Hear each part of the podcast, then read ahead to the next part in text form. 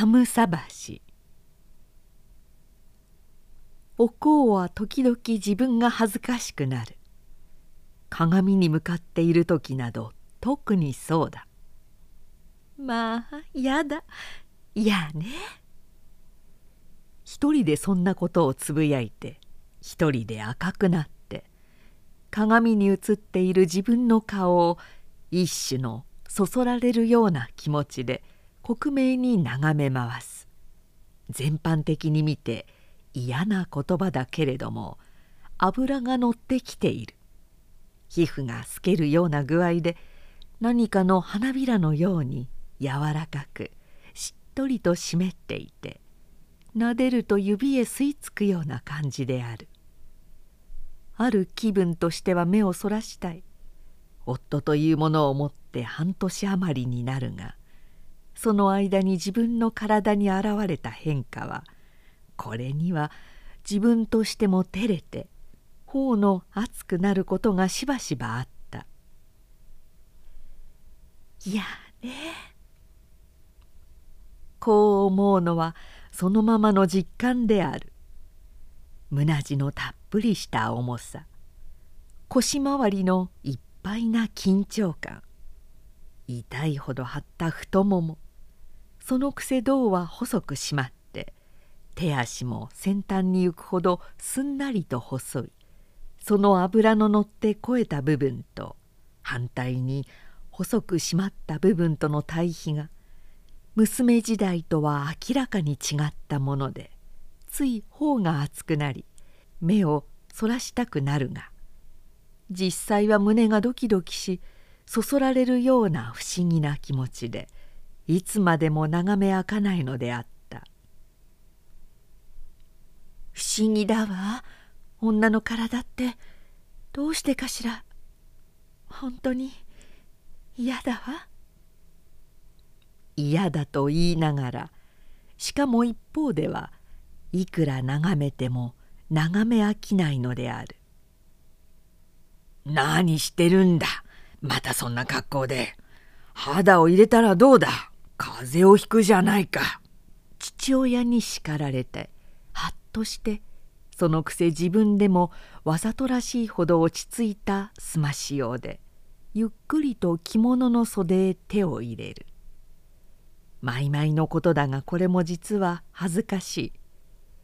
母親が早く亡くなったせいだろう。前には父親の方で気にして髪結いに行けとか。おしろいの履き方が存在だとかよく言われたものだ母親がいないと娘はじじむさくなるって世間ですぐに言われるんだからいっそおしろいをつけないならつけないつけるなら娘らしくちゃんとつけるがいい。今日はこれでいいのよ。今日はおしろいのノリが悪いんだもの。それに天気がこんなでくさくさしているのよ。こんなおしろいなんかどっちでもいいわ。それじゃ済まないんだ。女の髪化粧というものは世の中の飾りと言ってもいいくらいで薄汚い据えたような裏棚でもきれいに髪化粧した女が通れば目の楽しみになる。一時その据えたような裏棚が華やいで見える。つまり春になって花が咲くように世の中の飾りの一つになるんだ。化粧をするんならそのくらいの気持ちでするがいい。お前のは自分本位でそういう気持ちは直さなければいけない。この種の問答が幾度かあったまあ嫌だ世間の飾りだとか人の目を楽しませるなんて私聞くだけでも胸がムカムカするわおこうは嘘のないところこう思っていた。それが時蔵を婿にもらってから変わった。父親の言ったことは本当らしい。髪をいじり化粧をする時ふと気がつくと時蔵の目で自分の髪形や化粧の効果を見ている。時蔵は無口で何も言わないが髪化粧が気に入った時は「ほう」という目つきをする「鮮やかだね」目が覚めるようだね。そんなふうに言っているのがわかる。口上手なものの桃地ことよりも夫のそういう目つきの方が含みがあってよほどうれしい。またお民を連れて買い物に出る時なども人に振り返って見られたりすると張り合いがあった。娘時代には自分の器量に惹かれるのだと思って嫌でないまでも愉快な気分にはなれなかった。しかし今では自分が誰かの目を楽しませるということがある程度まで逆に自分を楽しくさせるようになった。そんなことも自然化粧が念入りになった原因かもしれない。現金なものだ。父親がそう思っているような感じである。気の勝ったおこうには恥ずかしいがいろいろな面で言って恥ずかしいがどうしたって鏡に向かうことが多いしその時間が長くなるのはこれは自分でも今更どうにもならない。春が来て花が咲くようなもんだもの。いいじゃないの。などといっそ腹を据えた形であった「どうするのおとっつぁん？夜釣りに行くんならお弁当の支度をするけど」時蔵は明日休みじゃないのか。いやよ。明日は六軒堀へ菊見に行くんですもの。釣りになんぞ誘い出しちゃダメよ。まるっきり独り占めだ。いいじゃないの。夫婦ですもの。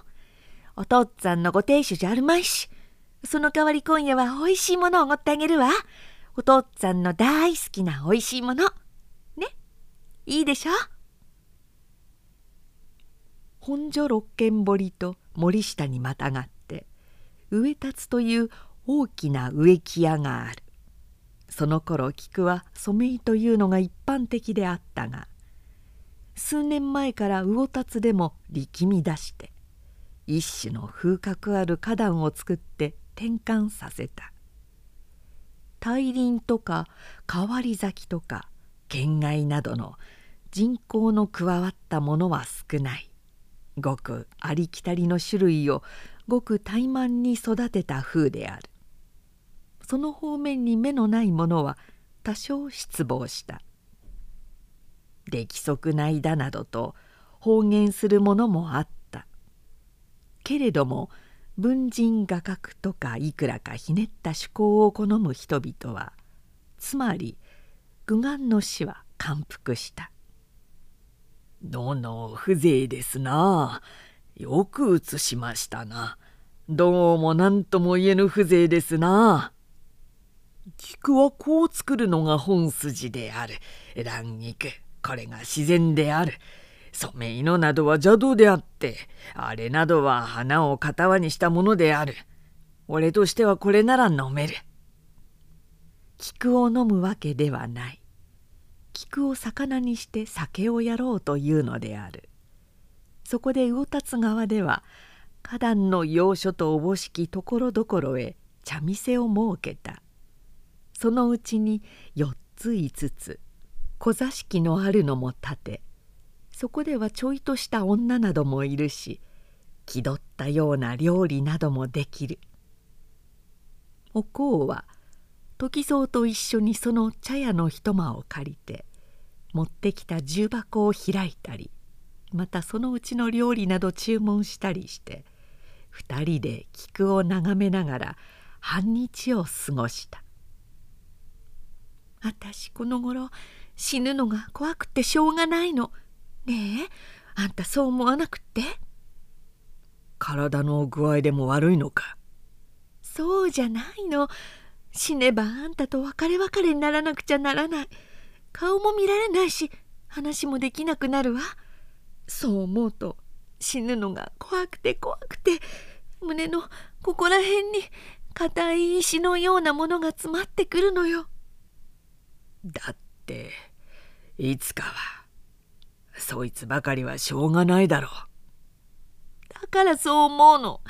いつかは死ぬんだからせめて生きている間生きてこうしている間だけは紙一重の隙もない夫婦で暮らしたい。これまでのどのご夫婦にもできなかったくらいに。私あんたにできるだけのことをするわ。ね。えおこうは夫の膝を片方の手で上から強く押しつけながらじっと流し目に見上げた身も心もあんたの思いのままよ。あんたのためならどんなことでもしてあげてよ。ね。だからあんたもいつまでも変わらないで私を可愛がってね。よその人に気を引かれたり私に隠れて浮気なんか決してしないでねね。よくって。私にはそんな働きはないらしい。第一先方で相手にしないよ。嘘嘘。あんたには女好きのするところがあるわ。あんたを見ていると何か世話をしたくなるの。男ぶりだけじゃなく人柄がそうなんだわ。お民だってあんたを見る時の目つきは別なんだもの。バカな時蔵は眉をしかめ顔を背けた。あら本当よ。万吉町にいた自分だって近所の娘さんたちに騒がれたってこと知ってるわ。歌沢のお師匠さんのことだって。嫌よ私。これからもしそんなことがあったら私生きちゃいないわ。ねいいこと？一体どうしたんだ今日は？時蔵は今度は不審そうにお香を見た。変なことばかり言って本当にどこか具合でも悪いんじゃないのか。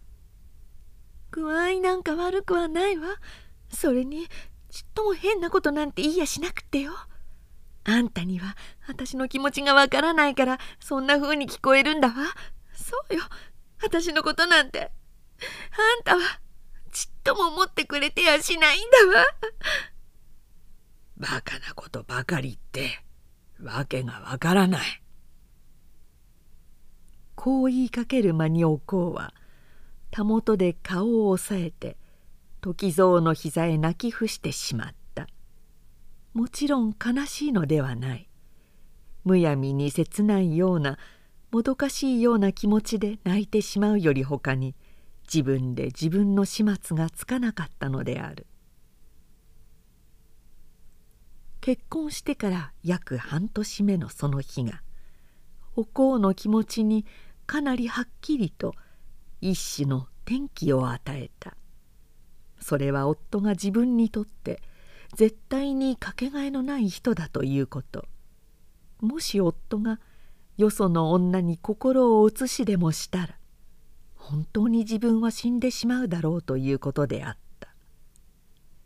結婚した女ならそう思わないものはないだろう。ごく普遍的な感情であるがお香の場合はそれがやや極端であった。下町育ちは一体に増せるものだがお香は珍しいくらい奥でその年の3月二十歳で時蔵を迎えるまで男など気を引かれた覚えはほとんどなかった。家は3代続いた袋物屋で宇根目町の田村といえば一流の店で通っていた。田村から出て店を持った者が7軒ありこれを棚打ちといって親類同様に出入りしているがこの人たちが早くからお香に縁談を持ち出してきた。それはお香が一人娘だからどうせ婿を取らなければならない。本棚が落ち着かないと棚打ちも安心できないという公式論であった。その裏には本棚をめぐる親類や棚打ちの一種の競争なようなものもあったらしいがそれは別としてお香もうすうす感じていたのは父親の伊兵の問題であった。お香の母は稲と言ってお香の9つの年に亡くなったが家付きの娘で伊兵衛は棚で育って婿に治ったのである。稲はお香よりずっと器量よしだった。何がしとかいう蝦夷師屋が一万円にしたいと言って交渉に来たこともあるそうで。これはもちろん謝絶したがそのくらいきれいだった代わりに体が弱く医者の出入りの絶えることがなかった。そんなところから気性の知れた温和な酒もタバコも飲めない伊兵衛が選ばれたものらしい。予想通り伊兵衛はいい夫だった。稲はお香を産んでから一年の半分は寝ているという風で小田原町の大川に近いこの家も彼女の療養のために建てられたものであるが伊兵衛はその小田原町の家と棚とを往復する以外には横丁へも曲がらないというくらいに忠実に妻に仕え通した。妻が亡くなってから当然後の話がいろいろ出た。しかし伊兵衛は柔和に受け流すばかりでどうしても後をもらおうとはしなかったお香に早く婿を取らせようという周囲の人たちの気持ちにはそうした後で伊兵を隠居させしかるべき後添えを持たせようという含みがあったのである。ねえお父っつぁんどうしておっかさんをもらわないの？ねえおっかさんもらってよ。十二歳のおこうはそんなことをよく言った。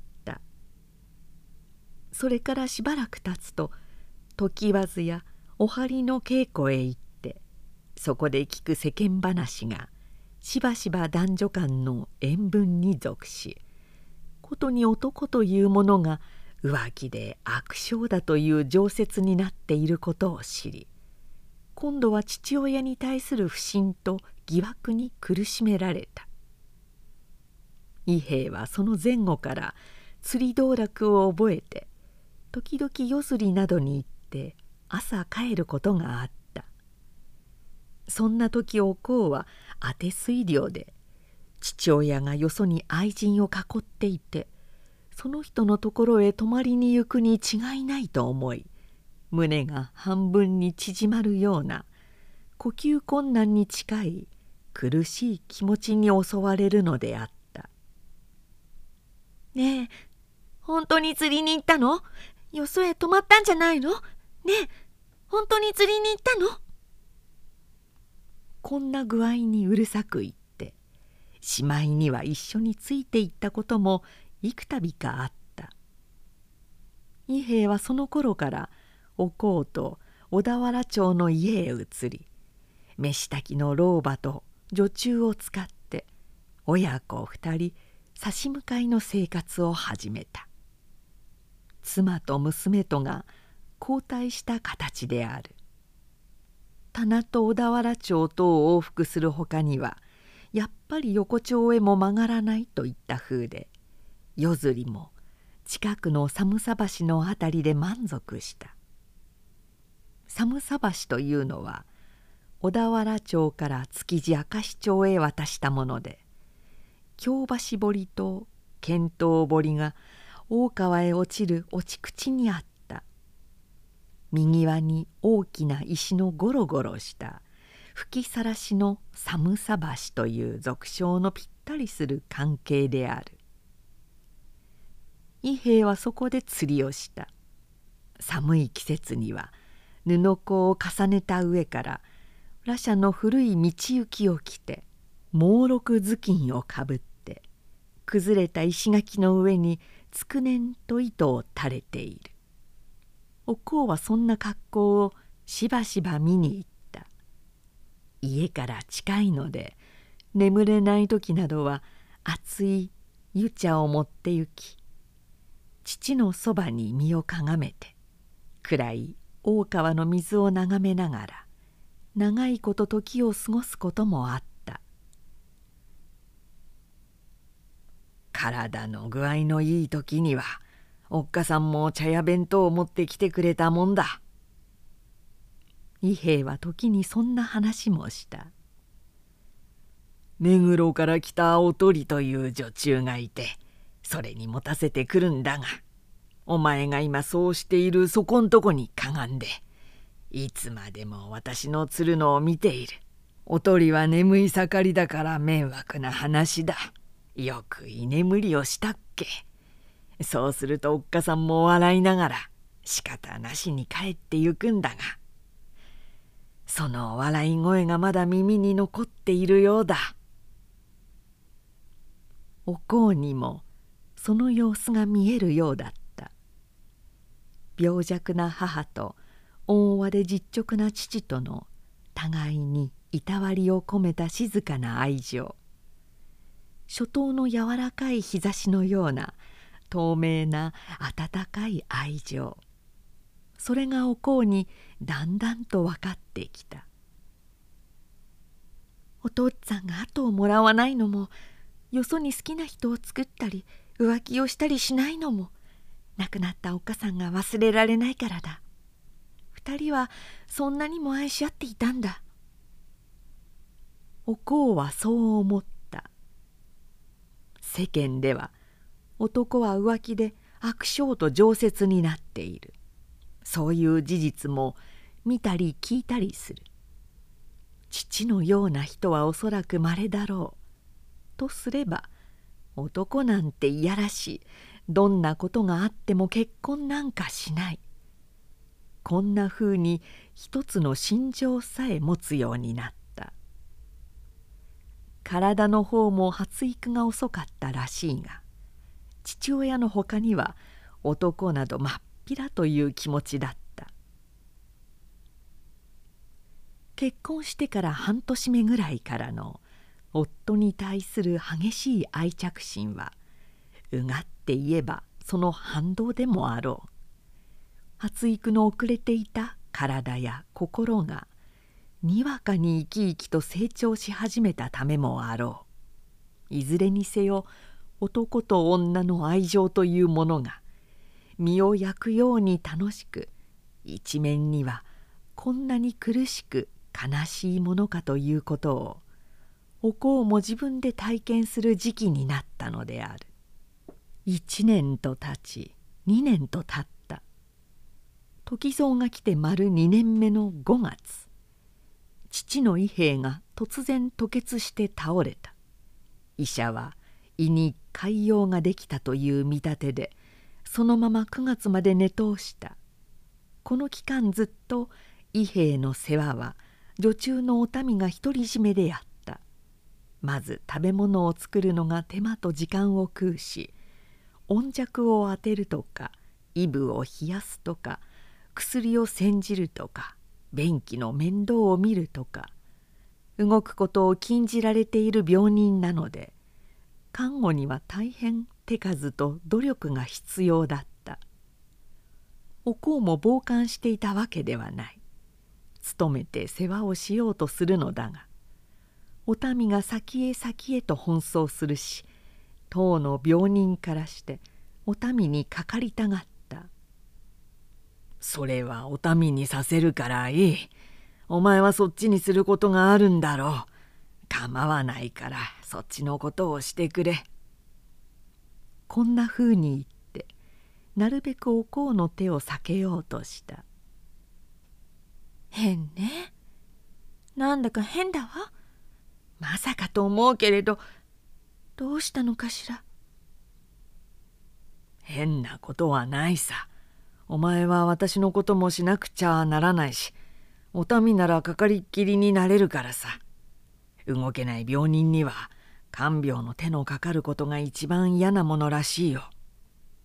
それはそうかもしれないけれどでも。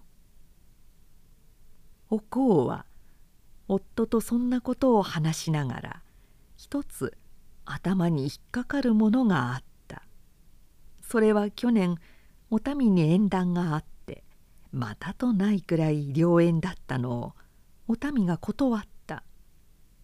お民は南千住に家があり15の年から奉公に来ている。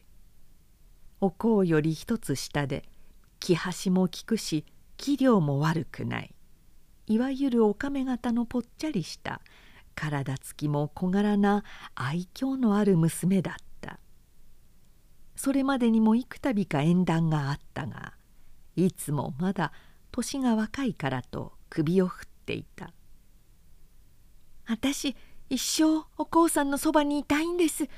お嫁に行くのなんか嫌なこってすわ」こう言い張っていた。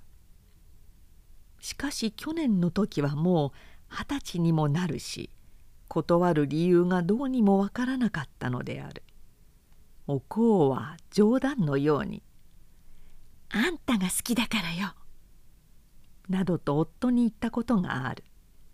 それには時蔵が婿に来てからお民の様子がどことなく生めかしくなり時蔵に何か言われたりするとふと顔を赤くしたりまた潮のある目つきでじっと見たりした。いつか六軒堀へ聞くみに行った時思わずそのことを夫に言って不愉快そうにそっぽを向かれたことがあるが父が病気になってからの様子を見るとやはりそこに当たり前でないものがあるような感じで嫌だった「いいじゃないか。お父っつぁんが気に入ってるんだから。お民だっていやいやいるんじゃないし気をもむことはないじゃないか」あたしってやきもち焼きなのかしら？あっさりしている方じゃなさそうだな。憎らしいあんたのせいよ。またそれか。よく飽きないものさ。だって本当なんですもの。あんたと一緒になる前には夢にもこんな気持ちは知らなかったわ。こんな気持ちって本当に自分でも嫌よ。あんたのせいよという言葉は無根拠ではなかった。時蔵は日本橋牧町の松葉屋というやはり袋物屋をしている家の次男で男ぶりもいいし職人肌で近所の娘たちに随分騒がれたというし稽古に通っていた歌沢の若い女師匠とはかなり深い付き合いがあったということを聞いているもちろん結婚する前にきれいに型がついていたらしいが一緒に生活してみるとそういう事実があったろうということがお香にはよく分かった。時蔵は田村へ来てからも棚に座るよりは仕事をする方を好んだ。棚は太吉という番頭に任せて自分は一日中仕事場にこもっている。愛想っ気はないし口数は少ないしいつもむっとしたような顔をしているがそこにちょっと説明のつかない強い魅力があった。一手に引き受けて世話をしてやりたいとか思いっきりいじめてやりたいとか薄情な目にあって泣かされてみたいとかそれぞれ気性によって違うだろうがいずれにせよ彼を見ていると何か構ってみたくなる。要するに放っておけない気持ちになる。これが女好きのするっていう方なんだわ。一番危ない方だわ。おこうは自分の身にしみてそう思った。結婚して丸2年も経ち疑わしいようなことは一度もなかった。夫が誠実であるということは確からしい。嫉妬などする余地は少しもない。こう安心していながら一方ではそんなはずがないという気持ちが抜けずついすると夫を許さがらせ自分でも嫌になるようなことを言ってしまうみんなあんたのせいよ。おこうとしてはこういうよりほかに立つ瀬がなかったのである。伊兵衛は9月の下旬に床払いをした。そのちょっと前のことであるがある夜ふっと目が覚めるといつもついている有明あんどんが消えていた。油でも切れたのかと思ってそのまま眠ろうとしたがどうしてか目が冴えてしまって眠れない。しばらくしてそっと起き音を立てないように気をつけて手洗いに行こうとした。すると廊下の向こうですっと襖の開く音がし一言低く誰かのささやく声が聞こえた。父がお民に何か言ったのだろうと思い廊下へ出ると足音がこっちへ来た。高いレンジ窓はあるが夜中のことで真っ暗でわからない。おこうは用心して「誰？お民かい?」と声をかけた。ぶつかってはいけないと思ったからだ。すると向こうは気がつかなかったと見えよほどびっくりした様子で「私だどうしたんだ?」変に言わずった声で時蔵が答えた「あんたなの？暗くってわからなかったわ」「どうしたんだ？そんなところで。何をしているんだ?」バカね。こんな時刻に何をするわけがないじゃないの。おこうは低く笑いながら「ああ気をつけてねあんどんが消えててよ」こう言って夫とすれ違った。もう一度は元の常磐の師匠が病気だというので45人の稽古友達と見舞いに行くことになった。お民の手が離せないので見舞いの品を持って一人で出かけたが帰りにはみんなで夕飯をすることになっていたから念のためうねめ町の店へ寄った。多分日本橋の花川だと思うの。おふみちゃんもよんちゃんも行ける口だから少し遅くなるかもしれないけど。もし早かったら牧町へちょっと顔出ししてきますからね。夫にこう言って断っていった。師匠の家は小引町三丁目にある。もう5657になる陽気な人で腰の筋を違えたというだけの病気とは言えない軽い故障だった。集まった友達はみんな結婚していたし下町で育って下町暮らしのそれぞれ生きのいいものばかりだからいっそ花川などはやめてここでにぎやかにやろうということになりたちまち受け持ちを決めて必要準備を整えまさしくにぎやかに主演を始めた。温度取りはおふみちゃんであった。おこうとは隣付き合いの幼友達で家は佐野省という大きな旅屋。おこうより2年早く婿を取ってもう3人の子持ちだ。亭主なんてのさばらしちゃダメ。暴れ馬を扱うコツでやるのよ。ちり靴輪をかませてぎゅうぎゅう手綱を締めておくの。私なんかぐっとも言わせやしないわ。こんなふうに威勢がいい。女中のお民もおふみちゃんが世話をしてくれたものだ。何がさてみんな2223の若い世帯持ちでいっぱし世間の味を知ったつもりでいるのだから。少し酒が入ると一座は壮観を呈してきた。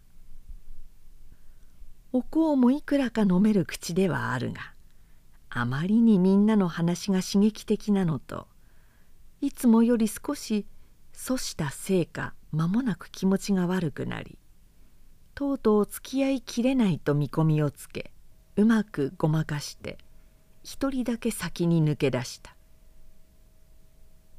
時刻はまだ早かった。外へ出て風に当たってみるとさしたることもない。牧町へ行こうかと思ったがそれも億劫で棚へも寄らず家へ帰った。するともともと涼風に作った家でかなりな庭に藤壺の殻のついたシビの垣根を回し萩を編んだ折戸の小さな門があるがその門を入るとすぐそこの袖垣の影のところに時蔵とお民が立ち話をしていた。この時はドキリとした。お民は泣いているらしい。夫は腕組みをしうなだれて何か低い声で話していた。ほんの一瞬のことだったがお香は足がすくみそうになった。しかしそれより早く夫がこっちへ振り返った。門の開く音で気がついたのだろう。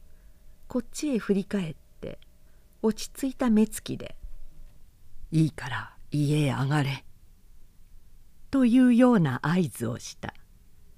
その落ち着いた目つき少しも慌てた様子のないそぶりでおこうはほっとし黙って家へ入ったが着替えをする時もまだ胸がドキドキしていた「お父っつぁんに叱られたんだ。お前は知らないつもりでいる方がいい」後から来て時蔵はそう言った。伊兵衛が床払いをしてからお民の様子がどことなく変わってきた。いつも浮かない顔をしていてこれまでついぞないことだが皿小鉢を割ったり腹具合が悪いと言って45日も黙って寝ていたりまた夜中にお勝手で吐こうとして嫌な声を出していたりした。そうしてお民は10月の末になって体の調子が悪いからと急に暇をもらいたいと言い出し引き止める手を振り切るような具合に実家へ帰っていった「どうしたんでしょう？7年もいて家の者も同様に暮らしてきたのに何が気に障ってあんな風に出て行ったのかしら」急に嫁の話でもあったんだろう時蔵はこう言っていた「どうせ死ぬまでいるものじゃなしいつかは出て行くんだから私の病気も落ち着いたところだしいいじゃないか。伊兵衛もこう言うだけだった。おうは多少憎らしいと思ったがそのままにしておけないので嫁に行く行かぬはともかくかねて予算していただけの品物を買いそろえそれ相当の金も包んで南千住の実家というのへ届けてやった。半月ばかりして女中の話が出たが子供でも生まれるまでは用もないのでお香は自分でやってゆくことに決めたそれにしても変ね私赤ちゃんができない体なのかしら。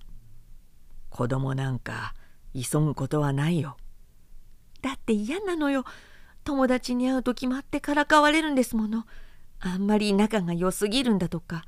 お迎えが激しすぎるんだとか言って。ねえ。本当にそんなことってあるのかしら。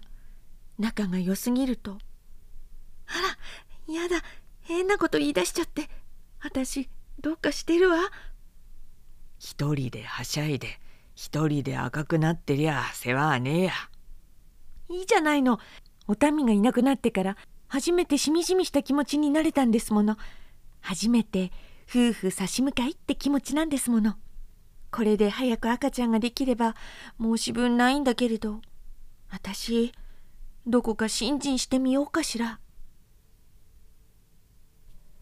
年が明けて正月の20日に常磐の師匠の総ざらいがあった。毎年の例で30件彫りの繁活という貸し席でやる。当日は古い弟子もみんな集まって景気をつけるのだがそこではごくたまにしか会えない人に会いいろいろ情報も聞けるので古顔は一種の親睦会のように心得ていた。ここでも経済的な意味ばかりでなく生来の世話焼き好きでおふみが采配を振り総ざらいが終わるなり師匠を拉してきて「さあこれからお師匠さんの床上げ祝いよ」などと規制を上げた。弟子たちの家からも祝いのお重や広蓋がたくさん届いている。その上近所の仕出し屋から酒魚を取って去年の病気見舞いどころではない。華やかで大掛かりな宴会が始まった。今度は男もかなり混じっているので女たちの騒ぎには限度があったがそれだけどことなく色っぽい空気が漂いいい年のおかみさん風の人までが気取って笑い声を立てたりした「おこうさんちょっと」杯が回り出してから間もなくおふみが来て座って薄笑いをしながらこっちを見た「どうした？あんたの段つくこの頃おとなしくしてる?」おふみはわざとそういう口を聞く。返答した後で酒が入って酔ってもいるらしい。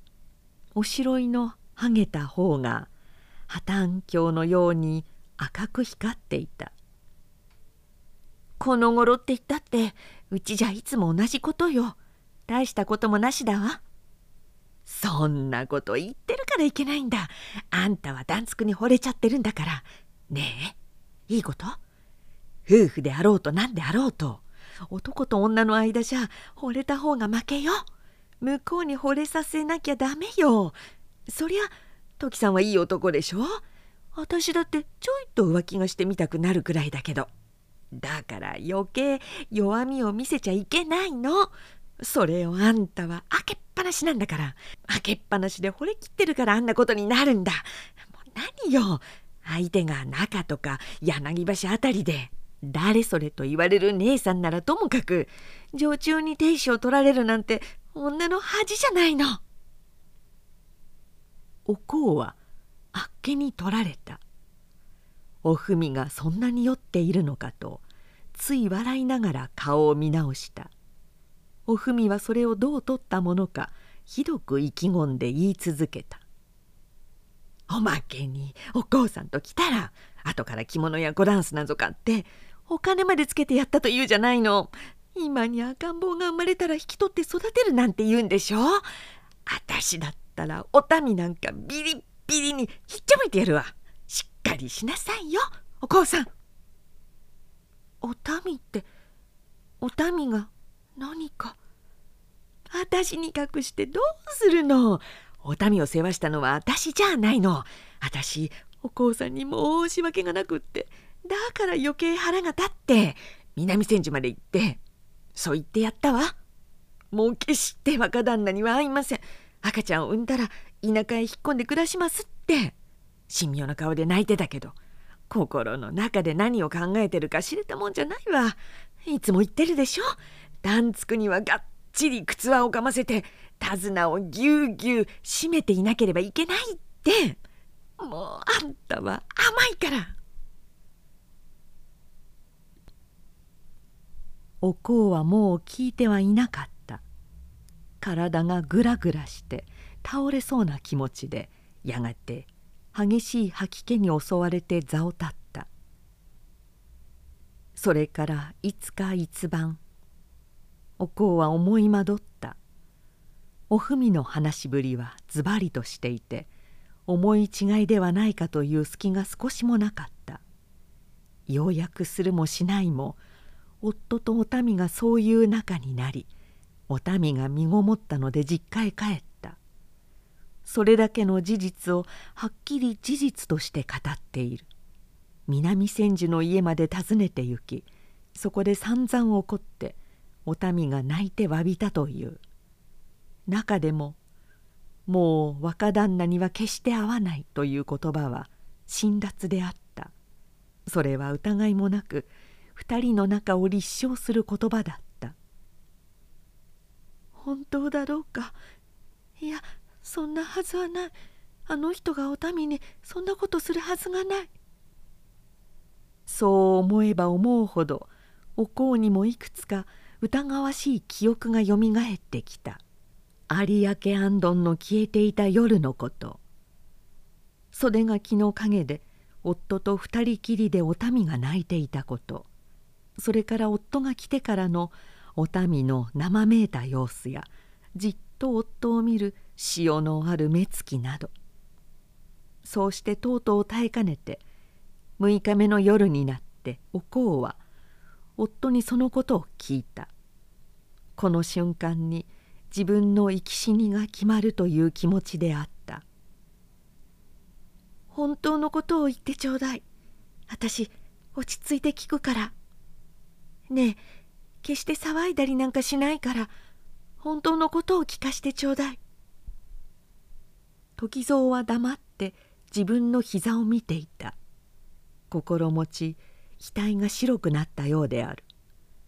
それからややしばらくしてつぶやくように言った「すまない。勘弁してくれ」いいわよ。勘弁してくれなんて。いいのよそんなこと。おこうは慌てて笑いながら遮った自分でも不思議なくらい明るい笑い方でむしろウキウキした調子でさえあった。本当のことが分かればいいの。それでお民はいつ頃お産するの？今年の5月だったと思うが。そう5月ね。それを聞いておかなくっちゃ。だって知らん顔しているわけにはいかないでしょ？お産するとなればいろいろ私としたってしてあげなければならないことがあるしでも分かってよかったわ。私ちっとも知らなかったんですもの。よっぽどバカで抜けてるのね。おこ俺が悪かった。時蔵は顔を上げておこうを見た。きれいな澄んだ目に涙がたまっていた。魔が差したんだ間違いだったんだ。本当に悪かった。勘弁してくれ。いいわよ。もういいのよ。誰にだって間違いということはあるわ。私だって。あらお父っつぁんが呼んでるんじゃないかしら。おこうはあたふたとそこを立った。夫の前ではとうとう泣かずに済んだ。恨むこともできなかったそしてそれから23日は気分も明るく普段と同じように笑ったり陽気におしゃべりをしたりした。だがある夜夫が自分のヤグへ手をかけた時その瞬間おこうは激烈な吐き気を感じお勝手へ行って吐こうとして今度は突然胸をズタズタに引き裂かれるような非常な苦悶と絶望に襲われうめき声を上げてそこへ倒れた「おこうどうしたどうしたんだ!」こう呼ばれて我に返ると自分が夫に抱き起こされていた。おこうは頭を振り笑おうとした「何でもないのよ」こう言おうとして抱いている夫の手のぬくみを肩に感じた時蛇にでも触ったようにそう身を震わせ叫び声を上げて夫の手をすり抜けた「おこ一体どうしたんだ?」あっちあっちあっちへ行って何でもないの私大丈夫よあっちへ行って。全身の震えで揚げ板がガタガタとなった。時蔵は暗がりの中でじっとこちらを見つめていたがやがて黙ってお勝手を出て行った。それからおこうの苦しみが始まった。その苦しさは肉体的なものでまず吐き気が起こりついで胸を締め木にかけられるか引き裂かれでもするような気持ちになる。目の前が急に真っ暗になり息ができなくなりそのまま気が狂ってしまいそうな感じに襲われる。ああひどい。あんまりひどい。肩であえぎながらつぶやいて身もだえをして誰にも見られないところへ行って泣く。何よこのくらい。ざらにあるこっちゃないの。平気じゃないの泣きながらこんなことも言ってみる。しかしそう言いながらまた身をもだえ転げ回って絶叫したいような衝動に駆られるのであった。その日は朝から南風が吹いて気持ちの悪いほど暖かかったが風が落ちてからも気温が高く花でも咲きそうな陽気だった。このところまた胃の調子がいけないらしく沈んだ顔色をしていた父がその夜は気分がいいと見えて夕食の時には久しぶりに釣りの話などした「こんな晩は穴子が食うんだがなしかし海ばかりやってきたから今年は一つ船をやってみようかと思う。えまあ貴重じゃ確かその方の天狗だったな。親父のは口ばかりですよ。釣りに行くんじゃなくって酒を飲みに行くんですから。いや釣ったものをそこで作って飲むのが釣りの本味だというくらいなんだ。私は飲めないからダメだが。おこうは二人の話を聞きながら寒さ橋の夜の歌詞を思い出していた父が寝て夫が寝てからしばらく時物をしていたおこうはふいと誰かに呼ばれるような気持ちで膝のものを押し合って立ち音を忍ばせて裏口から外へ抜け出した。11時ごろだろう。近所は戸を閉めて寝ていたがところどころ証が漏れ楽しそうな話し声の聞こえる家もあった。まっすぐに菓子へ抜け。寒さ橋のいつも父の座る崩れた石垣のところへ行って佇んだ。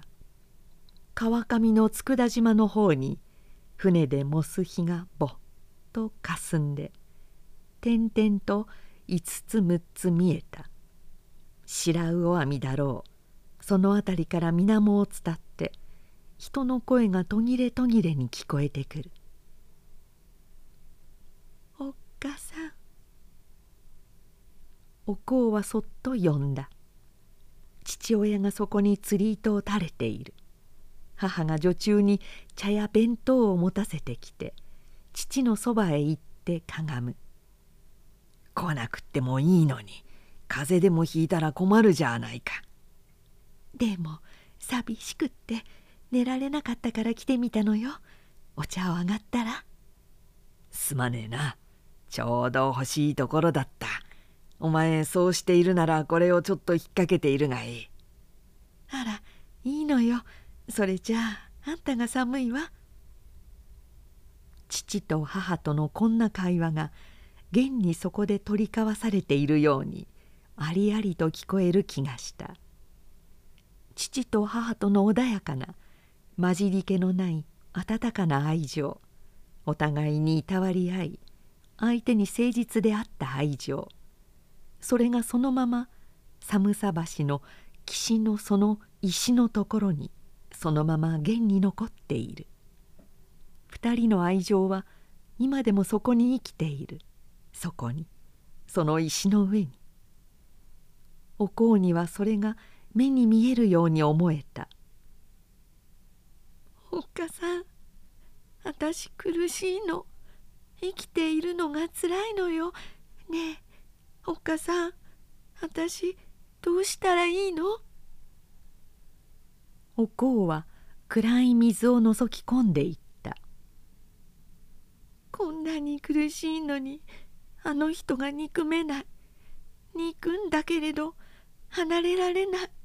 前よりもあの人が恋しくってそれでそばへ寄られると鳥肌の立つほど嫌で一人になると死ぬほど苦しくなるの。ねえどうしたらいいの？教えておっかさん。ねえ私どうしたらいいの？タプタプと岸を打つ波の中から母の顔がすっと浮き上がり手招きをしながらこう言った「おいでおここっちへ。おっかさんの方へおいで」おこうはぞっと宗家だった。あまりにはっきり聞こえたからである。そして後ろへ下がろうと思いながらふらふらと逆に足が前へ出た時強い力で激しく肩を抱きしめられた。バカな真似をするなおこ耳元でこう叫ばれはっとして身をもがいてその手を振り離した「何よ何がバカなことよ」おこうは髪へ手をやりながら言った「ムシムシして頭が痛いからちょっと川風に当たりに来たんじゃないの?」おこ時蔵は大きくあえぎながらごくっと唾を飲み片手を妙な具合に振ってそれからしゃがれたような声で言った「すぐ帰ってくれ。お父っつぁんが悪くなったんだ。俺はこれから医者へ行ってくる」お父っつぁんがどうしたんですって？また血を吐いたんだ。前よりたくさん吐いた。すぐ帰って濡れ手ぬぐいで胃のところを冷やしていてくれ。医者を呼んでくるからお父っつぁんが。こう言いながらおこうはもう駆け出していた。夫が何か叫んだようだった。けれどもおこうは半ば夢中で走り家へ着くまでに二度も転んで片方の膝をひどくすりむいた。父は仰向けに寝て胸の下までヤグをまくって枕から頭を外していた。顔は気味の悪いほど青く頬がこけ汚れた口を開けて急速な浅い呼吸をしている。吹く暇もなかったのだろう。その辺りはまだ汚れたままだった。おこうはできるだけ落ち着いた動作で枕元へ行った「お父っつぁんどう？苦しい？今うちでお医者へ行ったからすぐ来るわ。少しの辛抱だからしっかりしててね。大丈夫だ。もう苦しくはない。伊兵衛は目だけをこちらへ向けた。それよりおこう。お前に話がある。もっとこっちへ寄ってくれ。だって今話なんかしちゃダメよ。お医者の車で静かにしていなくっちゃ。いや聞いてくれ。今話さなくっちゃ話す時がないんだ。私はおこう。お前にもすまない。時蔵にもすまない。いいか。打ち明けて言うがおこう。お民が産むのは私の子なんだ。時蔵のじゃない。お民はこの伊兵の子を産むんだ。はあ、とおこうは息を飲んだ。時蔵は私をかばってくれた。親の恥を見に来てくれたんだ。お民にもそう言い含めたらしい。お前にも決して言うなと。あれは私にそう約束させた。だから黙っていたんだ。けれども今度は私もいけないという気がする。このままでは死ねないから打ち明けたんだおこう。分かったか。お父さんおこうは突然父の手を握りその手に頬ずりをしながら泣き出した「うれしいお父さんうれしいわ私うれしい」そしてまるで笑うような声で遠慮もなく泣いた。伊兵衛は目をつぶってそっとうなずきながら言った「お前が苦しんでいることは私はよく知っていた。さぞつらかったろう。身も世もない思いだったろう。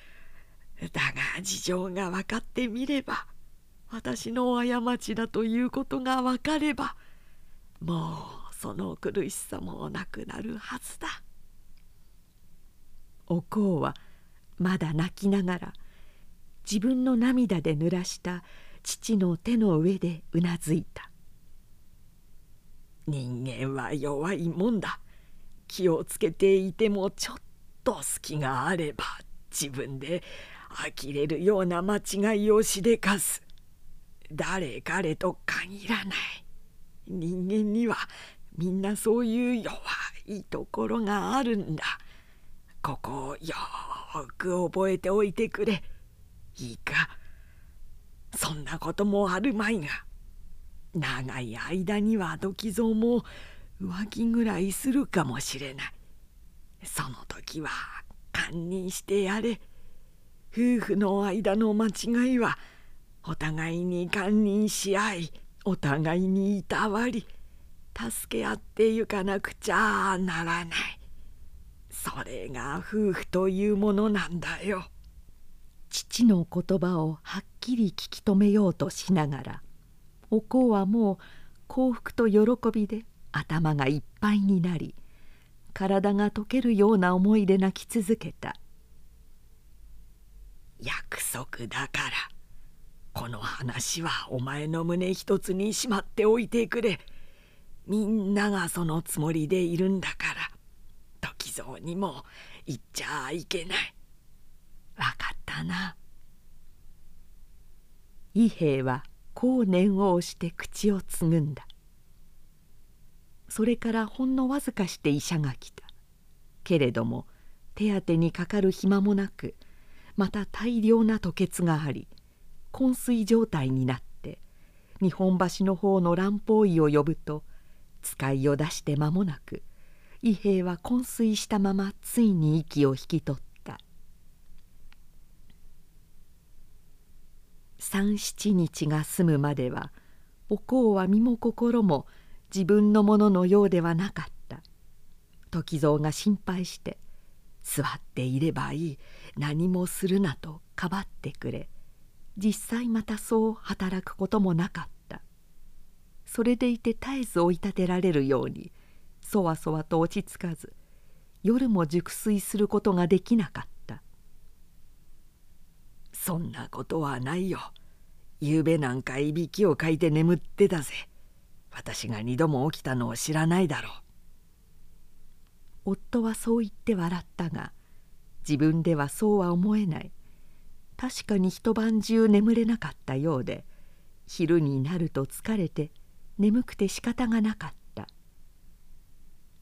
三七日には寺で法事をした後金六町の菊屋で客に接待をした。みんなで30人ばかりだったが所持棚打ちの者が奔走するのでおこうは座って挨拶だけしていればよかった。接待が済んで一度棚へより小田原町へ帰る頃にはすっかり暮れて家には赤々と証が入っていた。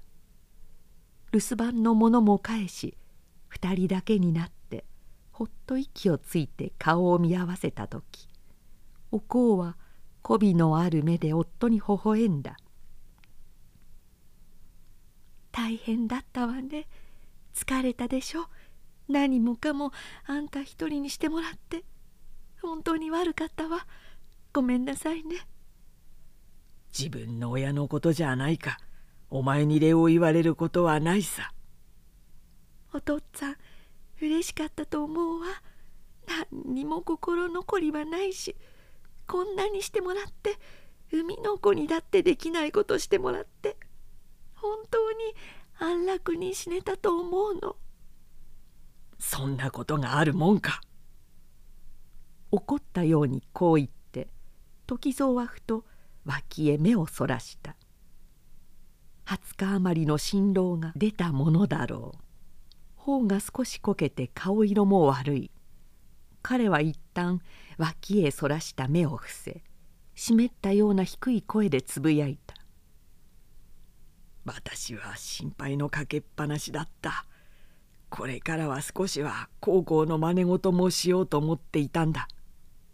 今死なれちゃどうしたって気持ちが済まない。俺は諦めきれないんだ。いいえそうじゃない。私みんな知ってるの。お父っつぁんはあんたにお礼を言ってるわ。私だってどんなに嬉しいかわからない。嬉しくってどうお礼を言っていいかわからないわ。おこうは襦袢の袖でそっと目を押さえた。時蔵は不審そうにこっちを見てまるで傷口にでも触れるように言った「みんな知ってるって。一体何を知ってるんだ?」お民の産む子が誰の子だかっていうこと。あの晩あんたがお医者へ行った後ですっかり話してくれたの。あんたがお父っつぁんの恥を見に来て自分の間違いのように取り繕ってお民にまでそう言い含めてくれたということをよ。私バカだからそうとは気がつかずにあんたを恨んだわ。苦しくって悲しくって生きてるのがつらかったわ。だから嬉しかった。嬉しくってあんまり嬉しくってもういつ死んでもいいと思ったわ。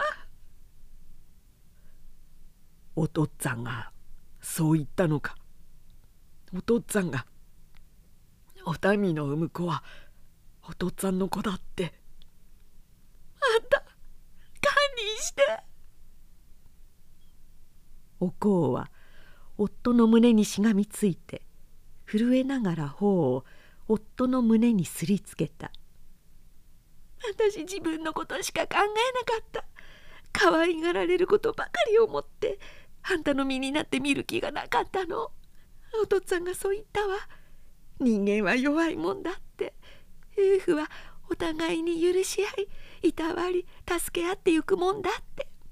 私ようやく大人になったような気がするの。お民のことがもしあんたの間違いだったとしても今度はその半分は私の責任だと思うことができるわ。ね私これからいい妻になってよ。だから堪忍してこれまでのことは堪忍してちょうだい。そうして甘くむせび上げるお香を時蔵は黙って抱きしめその方へ自分の方を押しつけた涙に濡れて火のように熱い方である時蔵は目をつむり抱いた妻の体を子供でもあやすように静かにゆすった「お民が子を産んだらうちへ引き取って育てさせてね。あんたにはすまないけれどあんたの子にしてそうすればもらい子をすれば子供ができるというから私にも赤ちゃんができるかもしれないわ」もしお民が話したらなお民はこれから嫁に行く体ですもの。訳を言えば話すわよ。おこうは泣き声で含み笑いをした。おふみちゃんがむくれるわね。いつか言ってた通りになるんだもの。あんたは今にその赤ん坊も引き取るって言うんでしょって。これだけは本当のこと言えないんだから。あの人きっと真っ赤になって怒るわよ。その晩は耐えて久しくそして2人が一緒になってから初めてヤグは一つしか敷かれなかった。桃の節句も近いというのに春寒というのだろう。珍しく冷える夜で火の晩の木の音が遠くさえて聞こえた。夜半をずっと過ぎてから時蔵がそっと起きてきて物音を忍ばせて仏壇の前へ行きそこへきちんと座って頭を垂れた「ありがとうお父っつぁん」彼は低い声でこうささやいた「もうこれっきりです。決してもうあんなことはしません。見ていてください。私はきっとお子を幸せにします」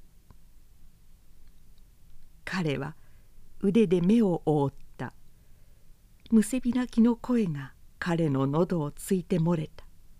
ずっと遠くで火の晩の木の音がさえて聞こえた。